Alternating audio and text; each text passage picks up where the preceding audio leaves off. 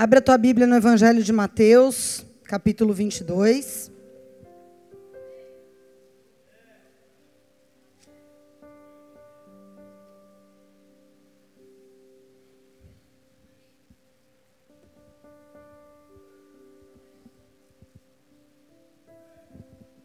Calma que eu estou ajustando meu, meu equipamento.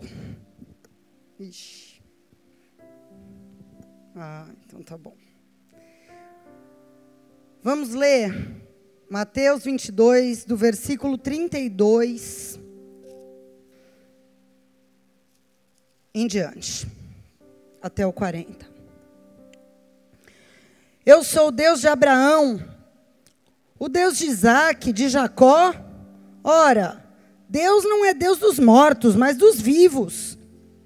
E as turbas, ouvindo isso, ficaram maravilhadas da sua doutrina. E os fariseus, ouvindo que ele tinha calado os saduceus, se reuniram no mesmo lugar. E um deles, doutor da lei, o interrogou para tentá-lo, dizendo: Mestre, qual é o grande mandamento da lei? E Jesus disse: Amarás o Senhor teu Deus de todo o teu coração, de toda a tua alma e de todo o teu entendimento. Esse é o primeiro e grande mandamento. E o segundo, semelhante a este, é: Amarás o teu próximo como a ti mesmo. Desses dois mandamentos dependem toda a lei e os profetas. Até aí. Amém? Coloque tua mão sobre a palavra, vamos orar mais uma vez.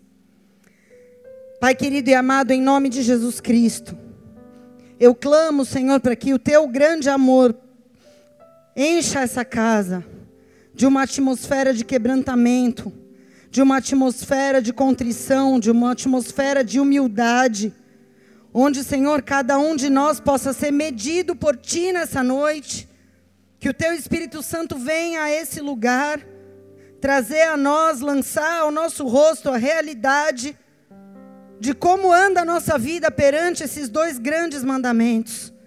Porque, como tu disseste, Senhor, nessa palavra, desses dois depende toda a lei e os profetas. Por isso, meu Senhor, em nome de Jesus, vem com a revelação do teu amor, Pai, sobre cada homem, cada mulher aqui nessa noite, para que possamos crescer e nos aprofundar para que nós possamos alcançar esse amor que o Senhor tem proposto à tua igreja, como a marca do verdadeiro discípulo, Senhor. Em nome de Jesus, levanta homens e mulheres dispostos a perder a sua própria vida para encontrar esse amor nessa noite. Em nome de Jesus. Amém. Amém, queridos. Vamos ler o último versículo de novo. Desses dois mandamentos dependem toda a lei, diga toda a lei, e os profetas. Em outras palavras, o que Jesus estava dizendo, respondendo para aquele fariseu que na realidade não queria saber nada, ele queria provocá-lo. Nós lemos aqui, o fariseu estava tentando Jesus para ver se pegava ele em alguma coisa. Em outras palavras, Jesus disse: se você quer estar alinhado com o profético e com toda a palavra. Porque a palavra de Deus, nós vimos alguns cultos atrás que eu pude ministrar sobre lei e graça. A palavra de Deus é lei para as nossas vidas, amém? É a lei, é a constituição do reino de Deus. Não estamos falando da lei de Moisés, estamos falando de princípios eternos, sob os quais nós andamos quando queremos andar com Deus. Ele diz o seguinte: se nós queremos estar alinhado com o profético, com o que acontece no mundo espiritual e com o que está escrito, só há um meio: o amor. Ou seja, como o apóstolo Paulo diz com muita clareza e com muitos exemplos, lá em 1 Coríntios 13, não adianta você ser o profeta, você ser o apóstolo que cuida de mil igrejas, o servo excelente.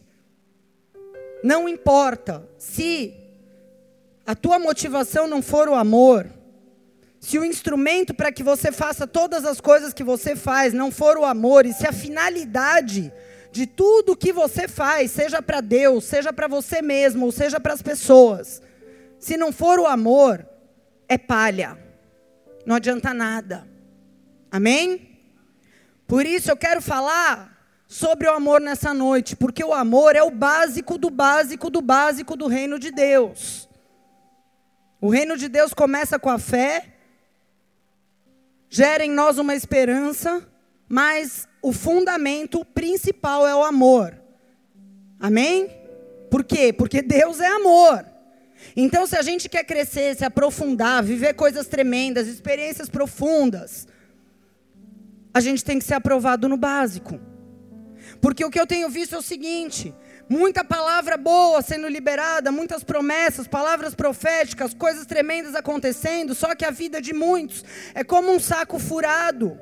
Não detém aquilo que recebe. A unção vem, o poder vem, as promessas vêm, mas a pessoa não detém e não consegue alcançar. Por quê? Porque a base não existe. E qual é a base? O amor. A gente precisa ser aprovado no básico. Para então a gente ir crescendo e sendo aperfeiçoado na presença do Senhor. Vocês conseguem entender isso? Amém, queridos? E se o amor é o básico, nós temos um grande problema. Por quê? 99,9% das pessoas estão devendo para esse amor que a Bíblia fala. E é interessante que se você procurar essa história de amar o Senhor teu Deus e amar o teu próximo, várias vezes em trechos diferentes da Bíblia, em evangelhos diferentes, em cartas diferentes, no Antigo Testamento ele aparece várias vezes, eu não contei quantas, mas eu creio que mais de dez. Então, se Jesus fica batendo o tempo inteiro nessa tecla, é porque isso é realmente o básico do básico e muito importante, fundamental, e sem isso, sendo reprovados nisso, nós não vamos adiante.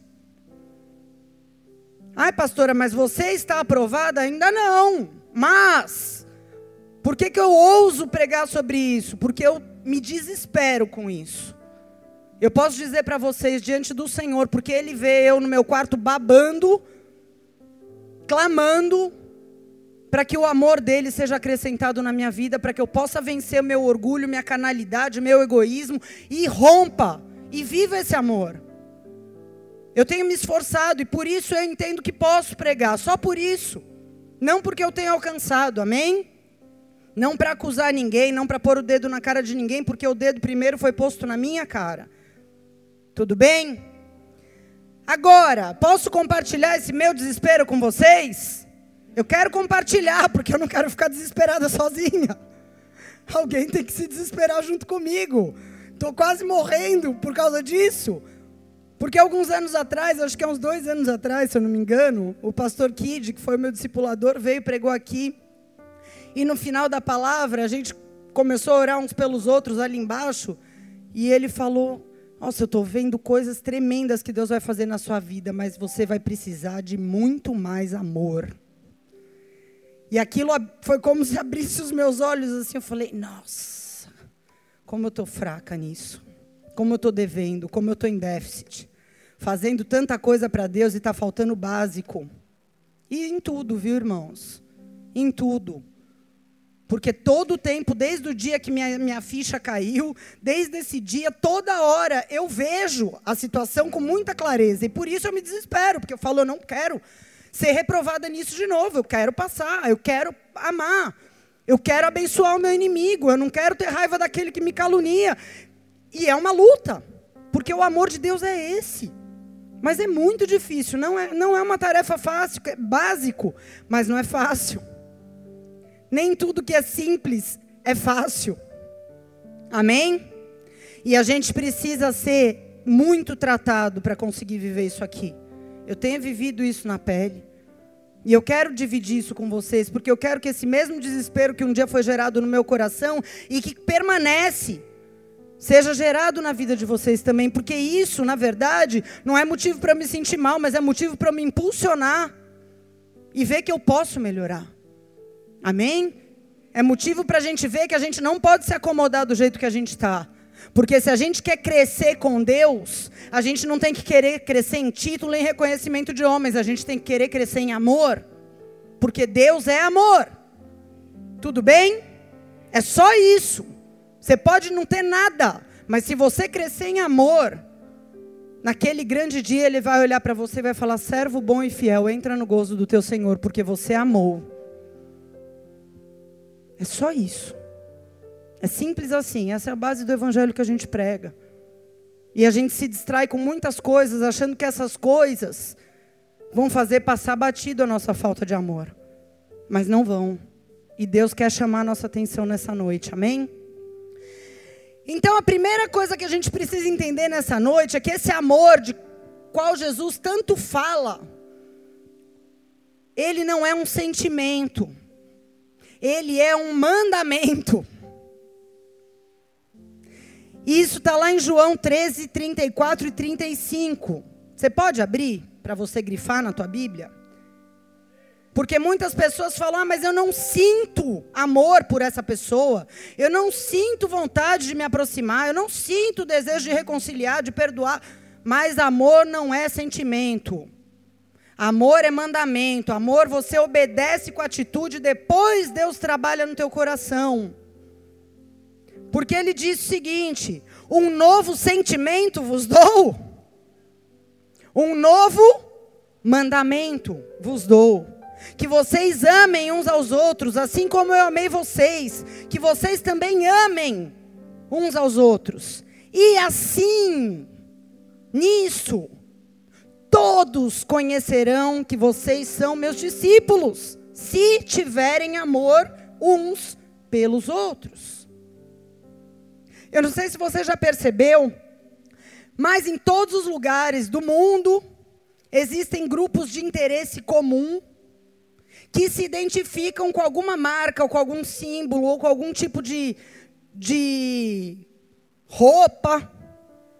Por exemplo, os gays, eles usam o símbolo do arco-íris para identificar o grupo deles numa passeata, numa manifestação. É um símbolo que os identifica.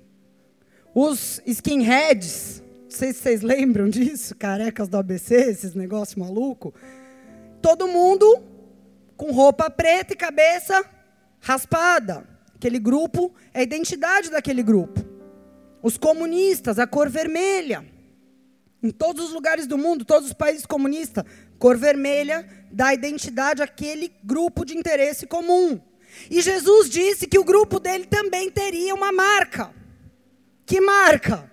A manifestação do amor. Porque a gente conhece um grupo de skinheads quando a gente vê, a gente conhece um grupo de gays quando a gente vê, a gente conhece um grupo de comunistas quando a gente vê, e Jesus disse que as pessoas todas conheceriam um grupo de discípulos ou um discípulo sozinho por uma marca. A marca do amor mútuo, da manifestação do amor. É isso que Jesus disse que distinguiria um discípulo do não discípulo. Não o jargão evangélico, não o palavreado crentez, não a camiseta Jesus é meu Senhor, o adesivo no carro, não é isso que distingue. O que distingue um discípulo do não discípulo é o amor, ou a sua manifestação, melhor dizendo. Isso quer dizer que o nosso amor deveria ser tão óbvio que as pessoas que não conhecem Jesus iriam rapidamente identificar na nossa vida essa pessoa, ela não faz parte dos incrédulos. Ela tem alguma coisa, não sei o que é, mas é um amor que não, não existe isso. O que, que você tem? O que, que, que acontece na sua vida? Rapidamente as pessoas iriam identificar. É isso que Jesus queria que acontecesse né? Não que a gente expusesse de outras maneiras. Porque tem gente que fala muito versículo, sabe coisa de cor, fala que Deus falou, que Deus mostrou, mas no amor é reprovado, é nota zero. E não é isso que Jesus queria. Então, meus irmãos, se Jesus disse o seguinte, que o que nos identifica como discípulos é a manifestação do amor, constantemente a gente tem que se avaliar como anda o nível desse amor. Como anda a prática desse amor. Seja nosso amor por Jesus, porque a Bíblia diz que ele pode esfriar. Seja nos nossos relacionamentos na nossa família, com os nossos pais, com os nossos filhos, com o nosso cônjuge, seja aqui na igreja, seja com os nossos colegas de trabalho, seja com as pessoas que a gente mora na mesma rua, no mesmo prédio, seja até com os nossos inimigos. Como está o nosso nível de amor? Como está esse nível? Porque isso é um fator primordial para a gente viver no reino. Num outro trecho, em Marcos, capítulo 12, a partir do 28, se puder colocar aqui para eles acompanharem, ele disse algo que me chocou. Ele disse as mesmas coisas que ele falou para aquele fariseu, mas ele terminou falando uma coisa que vai te deixar em choque também hoje. Um escriba se aproximou de Jesus e, percebendo que Jesus havia respondido bem as perguntas, ele lhe perguntou: qual é o primeiro mandamento? E Jesus, de novo, mais uma vez, disse: o primeiro é: ouve Israel, o Senhor Deus é o nosso único Senhor. Amarás, pois, o Senhor teu Deus de todo o teu coração, de toda a tua alma, de todo o entendimento e de todas as tuas forças. E o segundo é esse: amarás o teu próximo como a ti mesmo. Isso o escriba respondendo para Jesus. E Jesus Perdão. Jesus respondeu para o escriba: Amarás o teu próximo como a ti mesmo. Não há outro mandamento maior que esses. E ao que o escriba lhe disse: Muito bem, mestre. Com verdade disseste que ele é um, e fora dele não há outro. E que amá-lo de todo o coração, e de todo o entendimento, e de todas as forças, e amar o próximo como a si mesmo é mais que todos os holocaustos e sacrifícios. E Jesus, vendo que o escriba havia respondido sabiamente, disse: Não estás longe do reino de Deus. Presta atenção. O escriba pergunta para Jesus: qual é o maior mandamento? Jesus responde: amará o Senhor teu Deus e amará o teu próximo como a ti mesmo. E o escriba diz: eu concordo, é isso mesmo. Só há um Deus e eu tenho que amar esse Deus de todo o meu coração, de toda a minha alma, de todo o meu entendimento e amar o meu próximo como a mim mesmo. E Jesus viu o quê? Que ele respondeu sabiamente, como quem sabia, como quem conhecia a palavra de Deus. E Jesus disse para ele: Você não está longe do reino. O que, que significa não estar longe? Significa que aquele homem sabia a teoria, mas faltava ele praticar. Jesus quis dizer em outras palavras, cara, você já conhece o caminho, agora vive. Porque você não está longe, ou seja, você está perto do reino. Agora, estar perto não quer dizer estar dentro. Diga ai. Porque conhecimento não quer dizer que a pessoa tem entendimento. Conhecimento é aqui, Entendimento é aqui. É, eu conheço e eu não consigo viver como se eu não conhecesse, então eu vou me matar, eu vou esmurrinhar minha carne. Ah, eu não vou viver mais para mim, eu vou fazer o que eu conheço, porque eu entendi. E eu não posso tolerar mais uma vida que conhece e não vive. Essa é a luta. Aquele cara estava perto do reino, ele já tinha o conhecimento, ele tinha a chave. O que, que ele não tinha? A prática na vida dele. Aquilo não era uma verdade na vida dele, era uma verdade na cabeça dele. Vocês estão comigo? Amém? Conhecimento e entendimento é o que a gente precisa. Porque conhecimento a gente tem de muita coisa. Muitos aqui conhecem a Bíblia. Eu conheço a Bíblia, mas eu quero viver integralmente. Não adianta conhecer e não viver. Isso é religiosidade. Foi isso que Jesus quis dizer para aquele homem. Muito bem, você é um sábio, você conhece, você não está longe. Você não está dentro, cara. A verdade é essa. E é isso que acontece com muitas pessoas. Tudo bem, queridos? O amor verdadeiro, esse amor que Jesus está falando, ele se manifesta de duas maneiras. Primeiro, de uma maneira vertical, diga vertical. Que é de Deus para nós, porque a Bíblia diz que Ele nos amou primeiro. E depois, verticalmente, de nós para Deus, porque quando a gente recebe esse amor, aceitando Jesus como Senhor e Salvador da nossa vida, a gente começa a corresponder esse amor. E de forma horizontal, que é entre nós. Homens, mulheres, pessoas aqui nesse nível. Então é assim e depois assim, porque quando eu recebo o amor de Deus, devolvo o amor de Deus, começo a ser cheio desse amor, eu tenho que passar esse amor para frente e receber esse amor também, porque muitas vezes a gente não sabe receber. E eu queria falar sobre essas duas formas. Ou melhor dizendo, como a gente prova esse amor, como que a gente sabe se a gente ama ou não, porque é muito fácil hoje dizer que ama, é muito banalizado, né? As pessoas falam que amam com muita facilidade, sai dois, três dias com uma pessoa, fala eu te amo, daqui a pouco já não olha mais na cara, fala que ama, mas não consegue perdoar, fala que ama a Deus, mas não faz lufas do que a palavra manda. Como é que eu provo o meu amor? A Bíblia fala tudo para a gente que a gente precisa saber. Como eu meço o meu amor? Como está o nosso nível de amor? Primeiro, vamos ver da forma vertical. Eu sei que Deus me ama. Como é que eu provo para Deus que eu amo Ele, pastora? O que, que a Bíblia diz que eu tenho que fazer para provar? A Bíblia diz, em João 14, 21, Aquele que guarda os meus mandamentos, esse é o que me ama. Ou seja, a prova de amor que eu dou para Deus é uma única: obediência. Você pode dizer isso? Obediência. Você pode cantar, louvar, dar oferta, dízimo, servir no ministério, falar do amor de Deus para as pessoas, mas se no íntimo você não obedece, você não ama.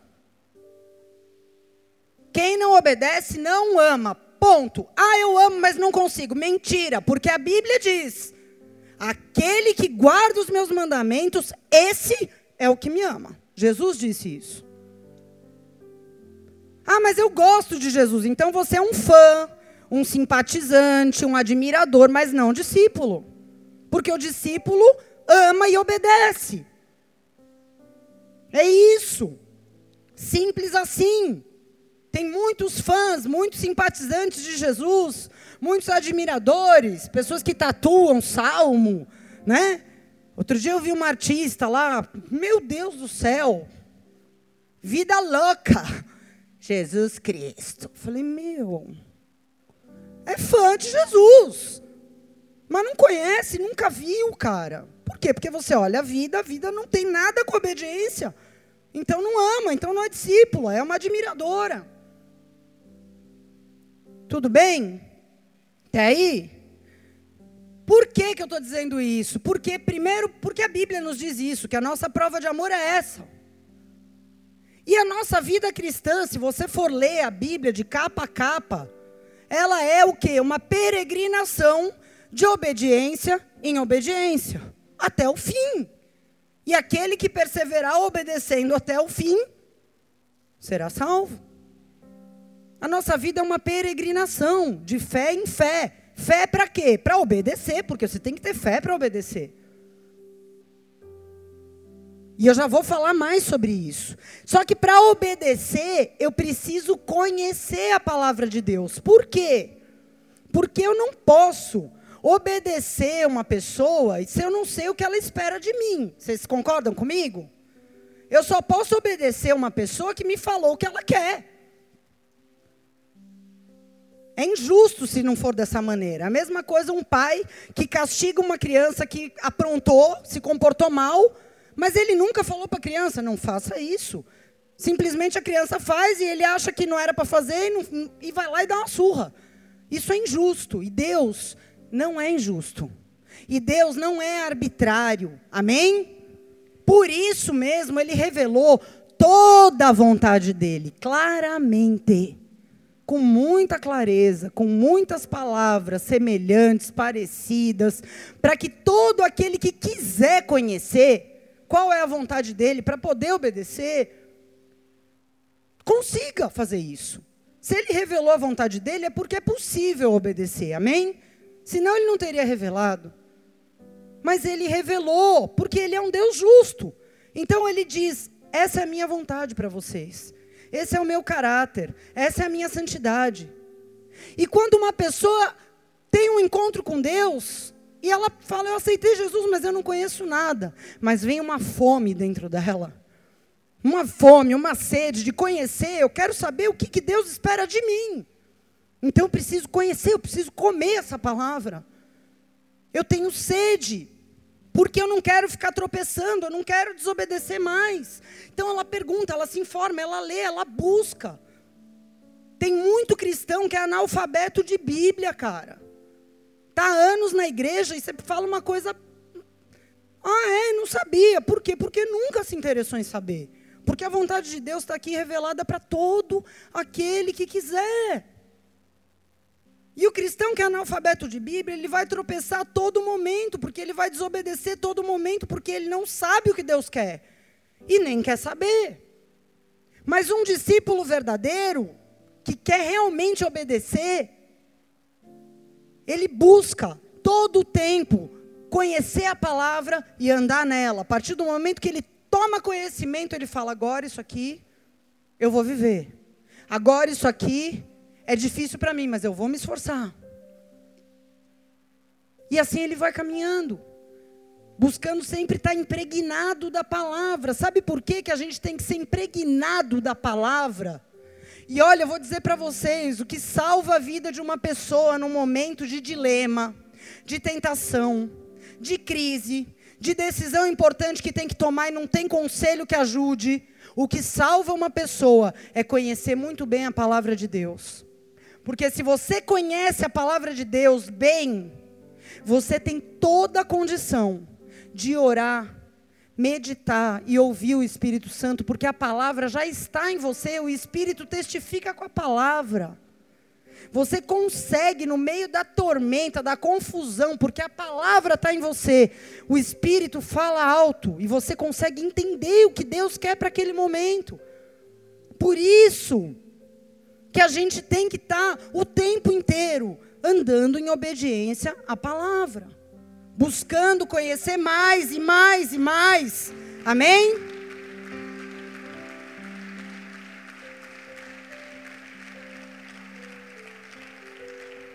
Nossa, eu falei igual a presidenta Dilma agora, né? Por isso que a gente tem que estar tá em obediência. Nossa, eu falei igual agora. Meu Deus. Me ajuda. Queridos, e quando a gente ama e escolhe obedecer, a gente assume um compromisso, fala compromisso. Você sabe o que é compromisso? Eu vou te explicar uma coisa, eu quero que você grave no fundo do teu coração. Compromisso é você ligar a tua vida a uma pessoa, a um ideal, a um alvo, seja o que for. Você ter compromisso com alguém ou com algo, significa que você vai permanecer ligado àquela pessoa, aquele ideal ou aquele alvo, sem se importar com as circunstâncias. Não importa o que aconteça, eu tenho um pacto seja na alegria ou na tristeza, é um pouco parecido com aquilo que a gente fala nos dias de casamento, né? Na alegria ou na tristeza, na abundância ou na escassez, na saúde ou na doença, eu estou com você. O que, que essas pessoas estão fazendo? Um pacto. E quando a gente ama e escolhe obedecer a Deus, a gente faz com Deus esse pacto, o mesmo. O mesmo, porque nós somos noiva de Cristo, amém? Então, a gente se compromete a ficar unido com Deus, independentemente do que aconteça em qualquer área da nossa vida. Independentemente, Senhor. A gente troca. Esses dias Deus ministrou muito meu coração com uma coisa. Que muitas pessoas vivem o evangelho do si. Senhor, se o Senhor me abençoar, eu vou dar uma oferta. Senhor, se o Senhor me mandar um marido esse ano, eu vou fazer tal coisa. Se o Senhor me tirar o cigarro, se, se, tudo bota condição para fazer algo para Deus, né? Mas Deus está buscando não as pessoas que falam se. Deus está buscando as pessoas que falam ainda que o Senhor não faça, ainda que o Senhor não responda, ainda que a figueira não floresça, ainda que a vide não dê o seu fruto, ainda que o mar brame, a terra trema, eu, todavia, bendirei ao Senhor, eu, todavia, confiarei no meu Deus. Estamos indo para a fornalha, o Deus de vocês não vai livrar, ainda que ele não nos livre. Aqueles caras responderam isso. Ele pode, mas ainda que não nos livre, somos dele. É isso que Deus está procurando. E as pessoas ficam, se o Senhor fizer, se o Senhor abençoar. Para com isso.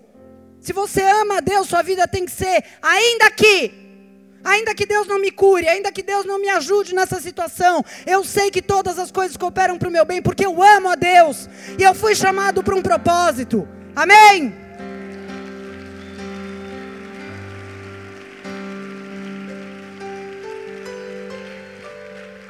Agora eu quero te falar uma, para você entender o que é pacto, mais profundamente. Se eu perguntar aqui nessa noite, você não precisa levantar a mão, mas se eu perguntar quem ama Deus, muitos vão levantar a mão. Se eu perguntar quem quer obedecer a Deus, a maioria vai levantar a mão. Mas o que você precisa saber é o seguinte: querer não é o suficiente. Como assim, pastora? Querer não basta. E eu vou te explicar o porquê. Sabe por quê? Porque o teu querer pode oscilar e vai oscilar nos dias ruins, nos dias que o teu coração estiver fraco. A tua vontade vai oscilar. Tem dia que você não vai querer. Então você não pode ser baseado no teu querer para obedecer.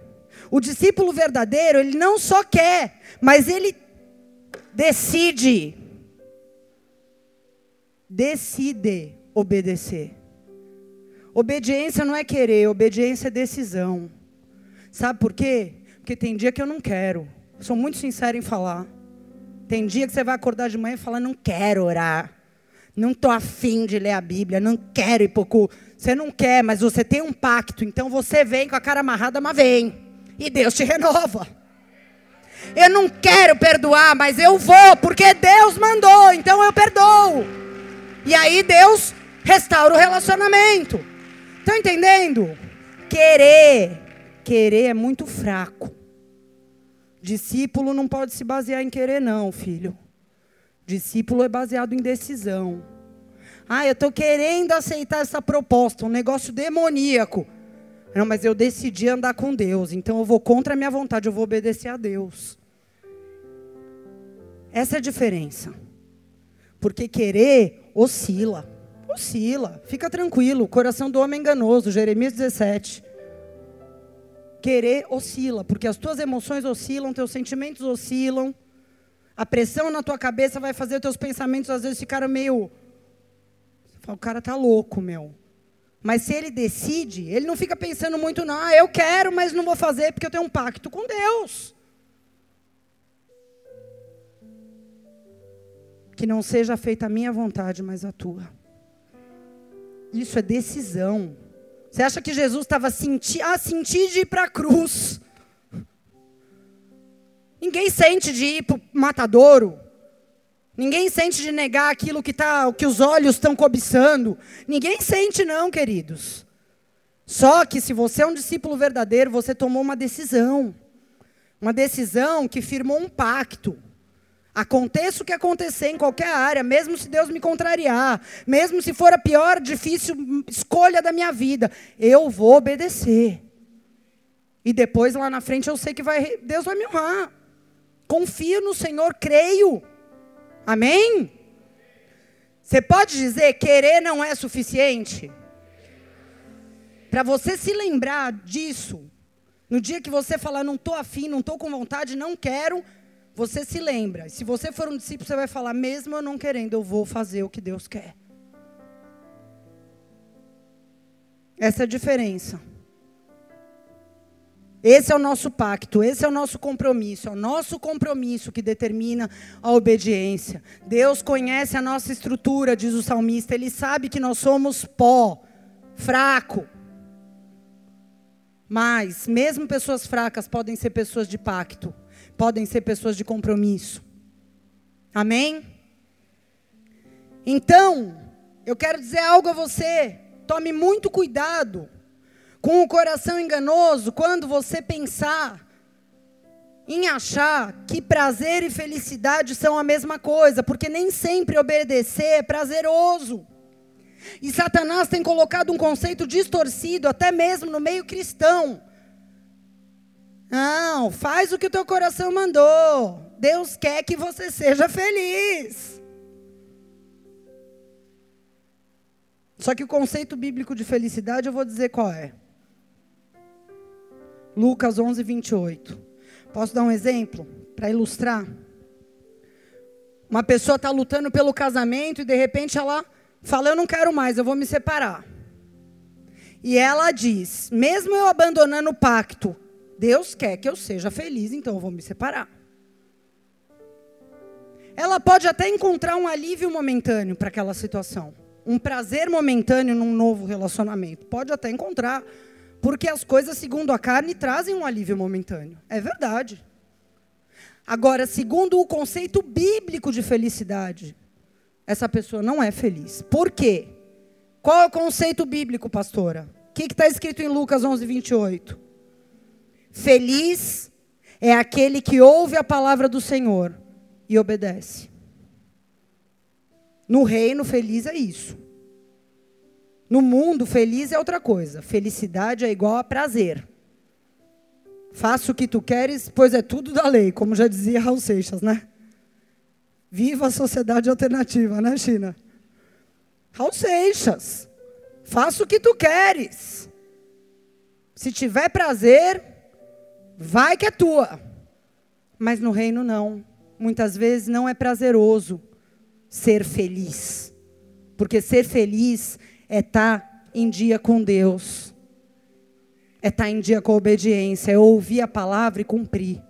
Na hora, dói, mas depois produz um fruto pacífico de justiça, diz a palavra. Amém?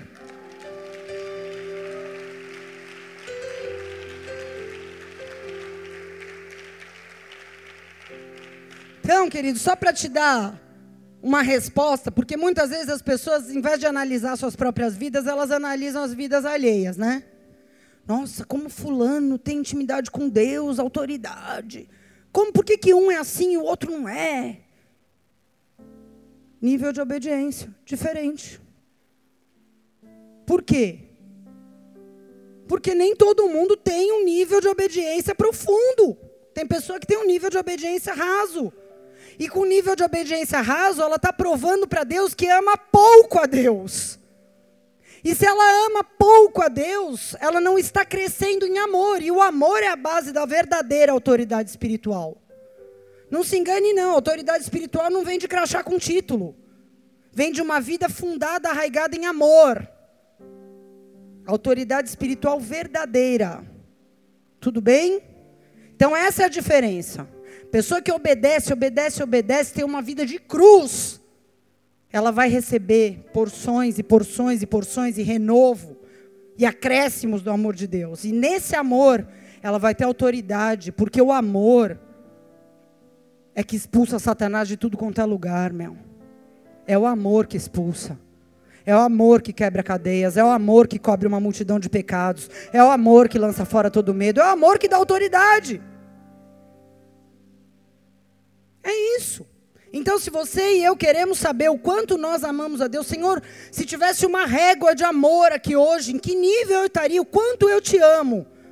Você tem que responder para você mesmo: quão disposto você está a ter uma vida de cruz, Porque obedecer é ir para a cruz. Quão disposto a fazer renúncias? Quão disposto você está? Isso vai determinar quanto amor você está provando para Deus que você tem. Porque Ele conhece nossa vida no íntimo. As pessoas veem uma capa muitas vezes, mas Deus conhece no íntimo do nosso coração quão disposto a gente é a obedecer. Amém, queridos? E o amor horizontal? Esse foi o amor vertical, de nós para Deus. E o amor horizontal? De uns pelos outros. Esse amor, ele se manifesta de formas diferentes. Nosso amor para com Deus, a gente prova muito simplesmente pela obediência. Mas entre nós, na verdade, há mais formas, porque há mais dificuldade até muitas vezes da gente amar uns aos outros do que amar a Deus e obedecer. Porque a gente vem para Jesus 99,9% das pessoas vêm para Jesus sem uma referência saudável de amor na vida.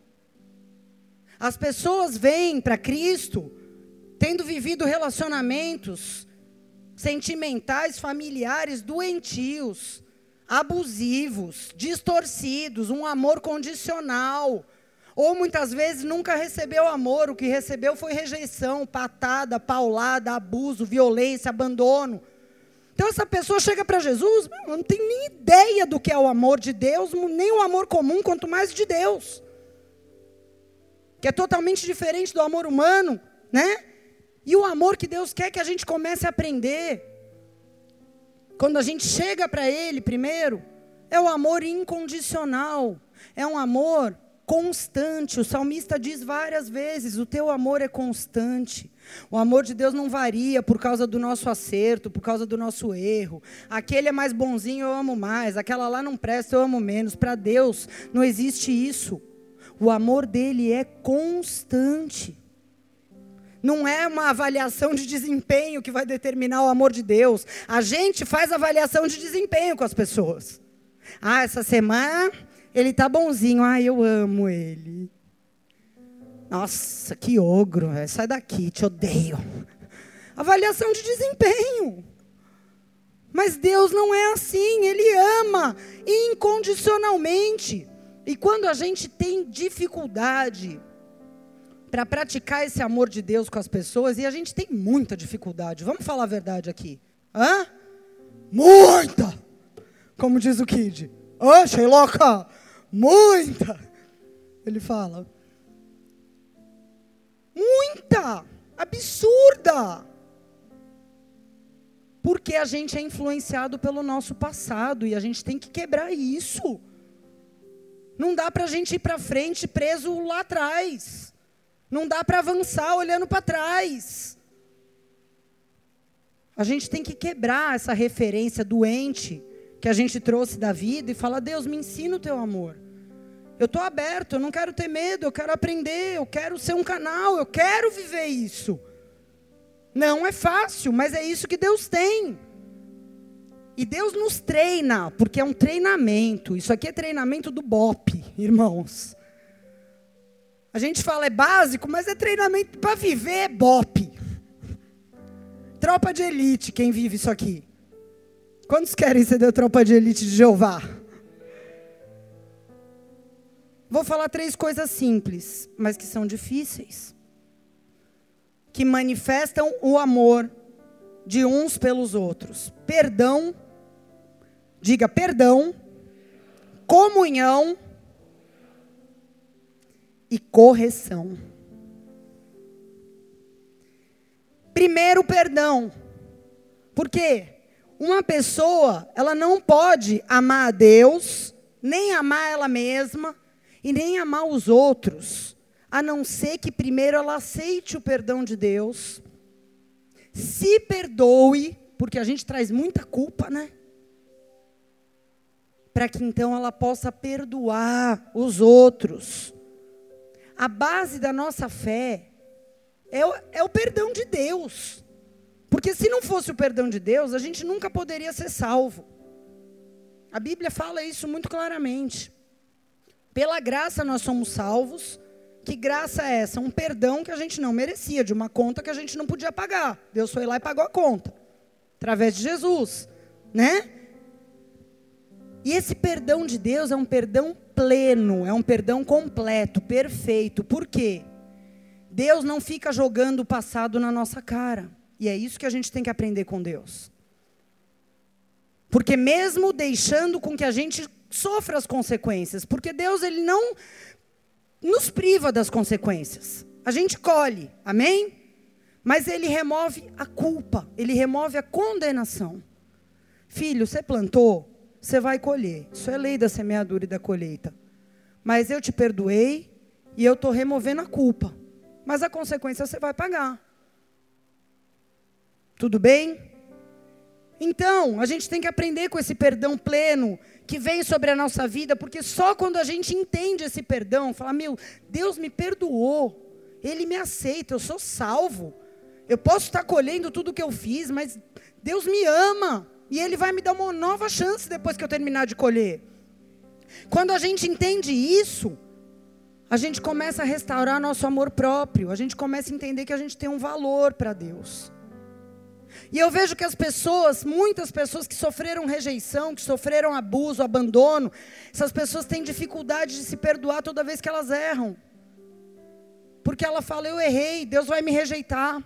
Eu errei, não tem como Deus me perdoar, nem como a pessoa me perdoar, nem como eu me perdoar. Então ela fica naquele ciclo de tormenta, porque ela ainda não recebeu esse amor e esse perdão. Mas a partir do momento que você recebe, então você pode também liberar o perdão. Porque você só pode dar o que você tem. Amém? Por que, que uma pessoa não consegue perdoar? Porque ela ainda não recebeu o perdão de Deus, cara. Certeza. Porque quem recebe entende o que, que Deus fez conosco, ela não tem coragem de reter o perdão. Porque fala, meu Deus, me perdoou tanto, como que eu não vou perdoar a pessoa? Quantas vezes for necessário, eu vou perdoar, mesmo que seja o erro mais grave, mais crasso do mundo porque ela entendeu o que Deus fez e ela fica desesperada para fazer isso com os outros. Esse é o perdão de Deus e é por isso que a vida de muitos cristãos é um fracasso total. Pessoa é cristã, frequenta a igreja, só que a vida dela é sem paz. É uma vida cheia de insegurança nos relacionamentos. Tudo ela acha que entenderam errado, interpretaram errado. Ai, não gostaram do que eu falei. E se eu fizer isso, não vão me rejeitar. Então a pessoa vive tendo uma experiência destrutiva dentro da igreja. Por quê? Porque onde tem falta de perdão, tem amargura, tem tormenta, tem opressão. Porque quando a gente não recebe o perdão de Deus, ou quando a gente não perdoa alguém que nos feriu, a gente fica com aquele sentimento, reprime. Eu não vou falar nada, mas está por dentro com câncer. Isso impede o perdão de Deus de nos limpar, porque todo dia a gente precisa do perdão de Deus. Não é só o perdão da salvação do dia que você recebe Jesus. Todo dia nós pecamos, querido. Todo dia a gente precisa ser perdoado por alguma coisa. E se a gente não libera perdão, a Bíblia diz aqui, ó, Mateus 6,14: Se você perdoar aos homens as suas ofensas, então também o seu Pai Celestial te perdoará. Mas se você não perdoar os homens, então o seu Pai também não te perdoará. E aí os nossos pecados começam a se acumular e fica muito pesado. Não dá para andar assim. Não dá para caminhar. Então, a gente precisa aprender a receber perdão e a perdoar. Isso é um ato de fé. Isso é um ato de amor. Deus, eu não consigo me perdoar, mas eu quero receber o teu amor. Eu quero receber o teu perdão, porque eu tenho tanta gente para perdoar, mas eu quero ser perdoado também. E aí você dá passos de fé. Perdão também não é sentimento, perdão também sabe o que é? Perdão é uma grande perda, é um perdão. É você perder para Deus. É você mesmo tendo todas, ah, eu tenho razão. Eu acho que essa pessoa errou, eu acho que essa pessoa foi longe demais, eu acho que essa pessoa é maldita. Você pode achar tudo e ter até razão. Perdoar é você abrir mão da sua razão. Eu acho tudo isso, eu estou certo, eu tenho razão, mas eu abro mão. Por amor a Deus e porque essa pessoa também é digna de misericórdia. Porque se eu fui digna de misericórdia, quem sou eu para condenar? Estão entendendo, queridos? Perdoar não quer dizer, ah, se eu falar que eu perdoei, vou dar a entender que eu estou errado. Orgulho. Tem pessoa que fala quando tem razão, né? Porque às vezes a gente tem razão para estar tá chateado. Mas você vai ter que escolher. Ou você fica com a tua razão, ou você fica com a paz de Deus. Não dá para ter os dois. Se você quiser abraçar a tua razão, você vai ficar atormentado. Só te falo isso, porque a Bíblia diz isso. Tudo bem? Por isso diz lá em Mateus 10:39, quem achar a sua vida, perdê-la-á, mas quem perder a sua vida por amor de mim, a encontrará. Aprende a perder, perde mesmo. Você vai ser tão feliz. Você vai ser tão alegre.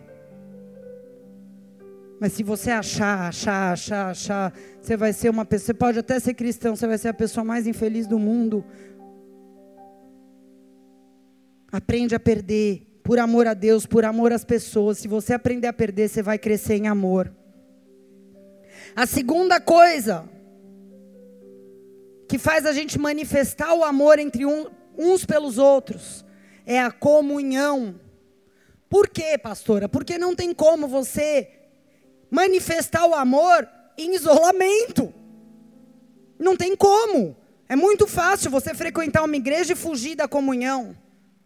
É muito fácil você falar, eu tenho uma família, mas eu fico trancado no meu quarto e não falo com ninguém. Fácil. Difícil é a gente aprender a conviver com as pessoas, com as suas fraquezas, com as suas falhas, com as suas decepções, com as suas traições. Isso é aí que prova o nosso amor. A gente só pode ter certeza se o amor de Deus está fluindo em nós, se a gente está lutando pela saúde dos nossos relacionamentos, seja com quem for. Se você tesoura as pessoas da sua vida, bloqueia, deleta, não está lutando para restaurar a saúde do relacionamento, eu estou falando de relacionamentos que são vitais para a nossa vida. Eu não estou falando, tem coisas que a gente, as más companhias corrompem e a gente tem realmente que cortar. Não estou falando disso. Estou falando de pessoas que a gente sabe, que a gente, em Cristo Jesus, ou na nossa casa, tem que conviver em amor. Se a gente não é capaz disso, isso é um problema. Porque Jesus foi tratado nisso, foi provado. Ele escolheu, ele formou um hall de 12 amigos, ele andou com esses caras três anos e meio, dia e noite. A gente às vezes não consegue ficar com uma pessoa por seis horas. Que já começa a se estranhar. Acha a pessoa maravilhosa, mas vai viajar um fim de semana com ela, começa a odiar. Meu Deus, eu amava essa pessoa, mas nossa, eu passei sexta, sábado e domingo com ela. Nossa! Jesus passou três anos e meio, 24 horas e aqueles caras, a gente vê que eles tinham vários defeitos de caráter. Vários. E Jesus, além de tudo, lia os pensamentos. Pensa. A gente não lê pensamento, né? Jesus sabia o que estava em seus corações, diz a palavra. Imagina! Hã? Duro, hein? Imagina que eles não pensavam umas horinhas lá, alguma coisa mal de Jesus? Judas roubando a bolsa. E Jesus vendo tudo e falando, cara, eu tenho que ensinar esses caras a se relacionarem, porque eu vou embora e eles vão ficar e eles têm que ensinar outros. Eu tenho que ensinar eles. Só que é o seguinte, Jesus, ele é a cabeça de um corpo. E para a gente ser parte, membros desse corpo, a gente tem que estar tá ligado uns nos outros em amor. E isso não é ser membro de uma denominação evangélica, isso é sermos membros uns dos outros, diz a palavra. Romanos 12, 4 diz o seguinte: Assim como um corpo tem muitos membros e nem todos os membros têm a mesma função, assim nós, embora muitos, somos um só corpo em Cristo e individualmente uns dos outros. Nós somos membros uns dos outros. Então, a gente precisa se abrir para viver esse amor. Eu vejo pessoas na igreja que falam, eu sou muito solitário, eu não tenho amigos. Se abra, se esforce, porque não é automático. Ah, eu quero e fico esperando sentado esse amor acontecer. Eu tenho que me esforçar, eu tenho que me abrir, tenho que dar oportunidade para as pessoas, eu tenho que tolerar os erros, os defeitos. Aí eu vou experimentar isso. Amém? De forma prática, porque o amor não é de palavras nem de língua, mas de prática. Quando a gente ama, o que, que a gente faz? Romanos 12 diz, verso 13: Nós acudimos os irmãos nas suas necessidades, nós exercemos hospitalidade, nós abençoamos quem nos persegue, não amaldiçoamos, abençoamos, nos alegramos com os que se alegram, choramos com os que choram. Isso é prática, isso não é teoria, isso é prática.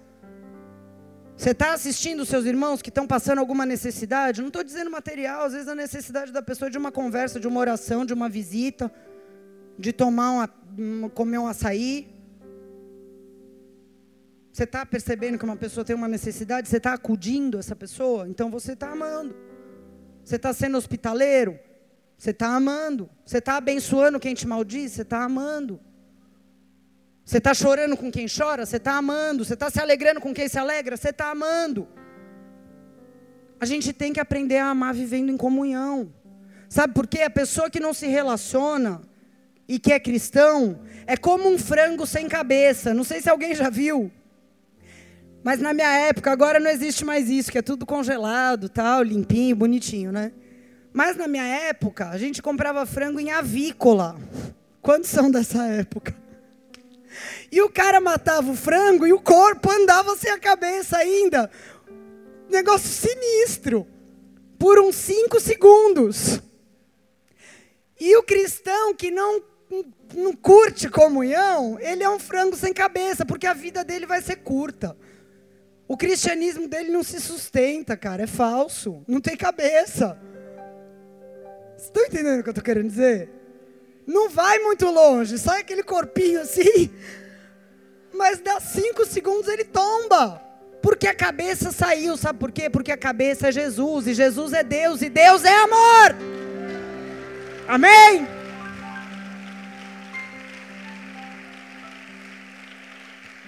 Então, vamos entender o seguinte. Fala, pastor, eu sou um frango, mas com cabeça, em nome de Jesus. Que que é isso? Filme de terror. Quando a gente entende isso aqui, a gente para com aquela história de se eu pequei, sou eu e Deus. Porque quando eu entendo isso aqui, que nós somos membros uns dos outros, eu entendo que o meu pecado fere o corpo. Então não é eu e Deus. E da mesma maneira que o meu pecado afeta o corpo, a minha santidade também edifica o corpo. Então eu me santifico porque eu sei que eu estou contribuindo para a edificação do corpo de Cristo. Não porque eu quero ser um santarrão no meio da igreja, mas porque eu sei que se eu for santo, eu vou influenciar positivamente outras pessoas e vou fazer com que elas sintam vontade também de andar com Deus, de conhecer, de ter intimidade. Isso é comunhão. É consciência de corpo. Esse negócio de eu e Deus não existe. Se você é membro de um corpo, você é membro uns dos outros. Amém? E a terceira e última. Ah, nada, são 10 horas já, rapaz. Correção. Correção ninguém gosta, né? Ah. Mas correção é uma forma de manifestação de amor, cara. E se a gente não entende isso, a gente é altamente prejudicado. E a gente não cresce em amor. Por isso que a Bíblia diz que o sábio ama a correção, porque o sábio é aquele que quer crescer em amor. O sábio ama, fala, se eu estou errado, fala logo. E fala quanto mais você puder, porque eu quero aprender e mudar. Mas o tolo, você pode dar 100 açoites nele que não adianta nada, porque ele não aceita a correção. Ele sofre, sofre, sofre, não aceita, não recebe, não ouve. Não dá ouvidos a Deus, não dá ouvidos às pessoas que amam, não dá. Então a gente precisa entender. Isso precisa entrar, não aqui, aqui. Correção é uma forma de amor. Correção é uma forma de amor. Jesus disse isso. Mateus 18, 15. Ora, se o teu irmão pecar, vai e repreende ele. E se ele te ouvir, você terá ganho teu irmão de volta. Porque você ama, você vai, e se teu irmão pecar, você vai repreender, você vai corrigir. Tem um conceito muito distorcido hoje em dia, isso é geral, é no mundo, mas é também na igreja, viu? Porque a gente traz do mundo, mas tem que sair. Um conceito errado de que amor é igual a concordância total. Se a pessoa me ama, ela tem que concordar e aprovar tudo que eu faço. Senão, não me ama. Isso é mentira. Porque Deus nos ama, mas Ele não concorda, aprova e endossa tudo que a gente faz. Isso é fato. Porque a Bíblia diz que Ele quer nos transformar. Se Ele quer transformar, é porque Ele não concorda com muita coisa. Tudo bem? E isso vale para nós também.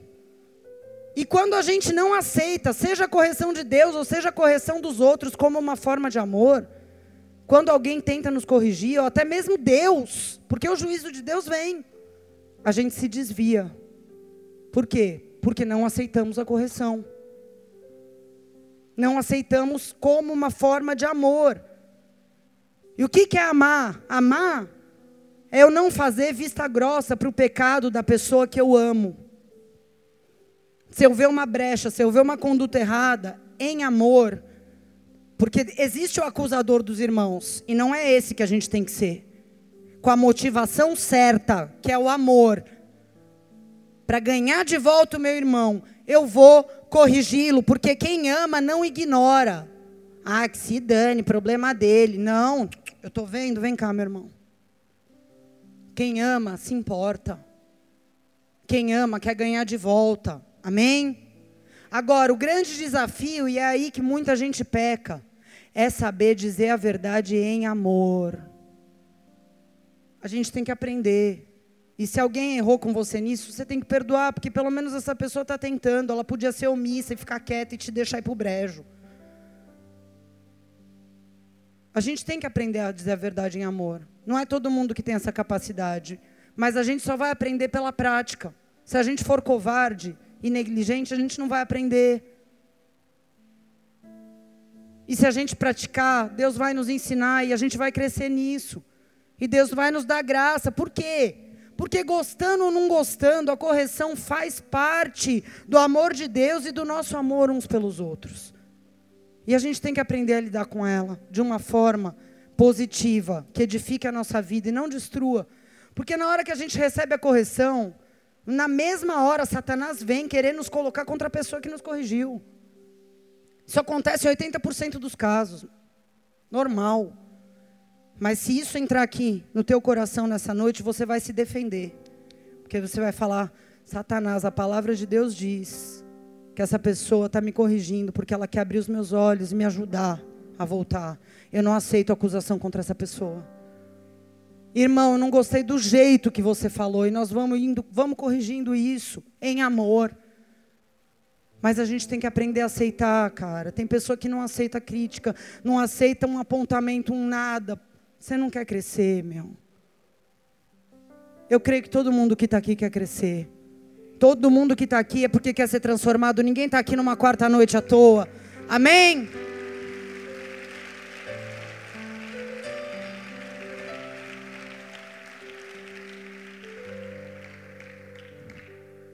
Por isso eu quero que você feche seus olhos por um instante, abaixe a sua cabeça. E que você, diante do Espírito Santo,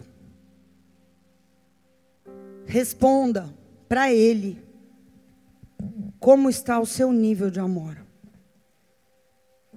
Como está o seu nível de obediência ao Senhor? Nos detalhes. Não é no grosso. É nos detalhes. O nosso Deus ele sonda o nosso coração nos detalhes. Eu tenho aprendido isso. Nas pequenas coisas. Como tem sido? Teu nível de amor para com Deus. Tua disposição em renunciar.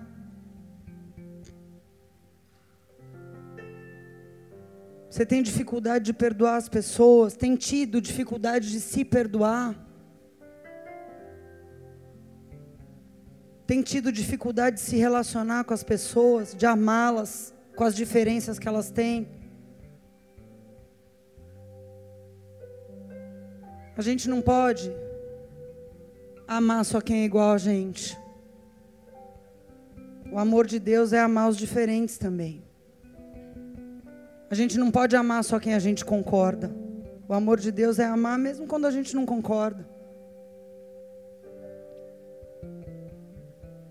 Você tem dificuldade para ser confrontado por Deus, por pessoas, tem dificuldade para confrontar, se sente acovardado. Isso também mede o nível de amor.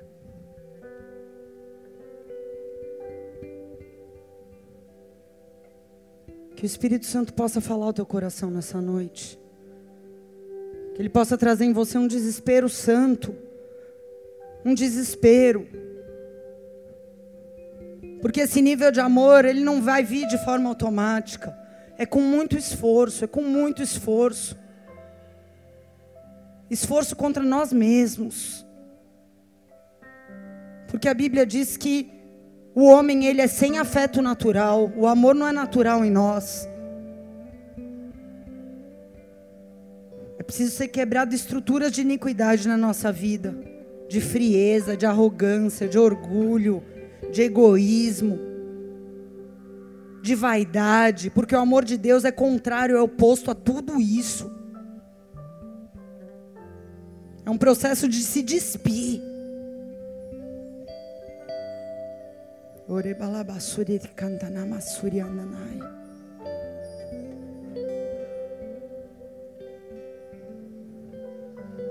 Espírito Santo de Deus, ministre os corações de cada homem e de cada mulher aqui nessa noite. Nós precisamos de Ti, Senhor. Nós precisamos de Ti, Senhor. Nós precisamos tanto de Ti, Senhor. Nos ajuda. Porque se essa igreja, Senhor, não for fundada em amor, não adianta nada que fazemos.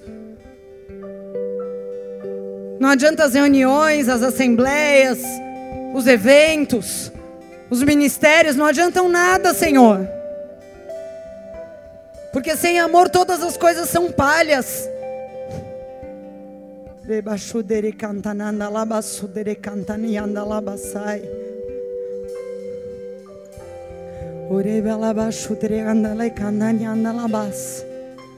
Se coloque de pé no teu lugar, se coloque diante do Senhor, onde você quiser. Nós vamos adorar a Deus. Que você possa apresentar o teu coração diante dele. Deixa o Espírito Santo de Deus falar com você, não importa quem você é.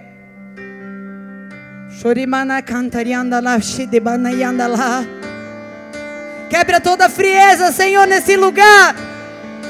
Vem com o fogo do teu espírito. Oh, incendeia os nossos corações nessa noite, Deus. Senhor, nós não queremos amar como hipócritas que falam, mas não vivem. Não queremos somente estar perto do reino, queremos estar dentro.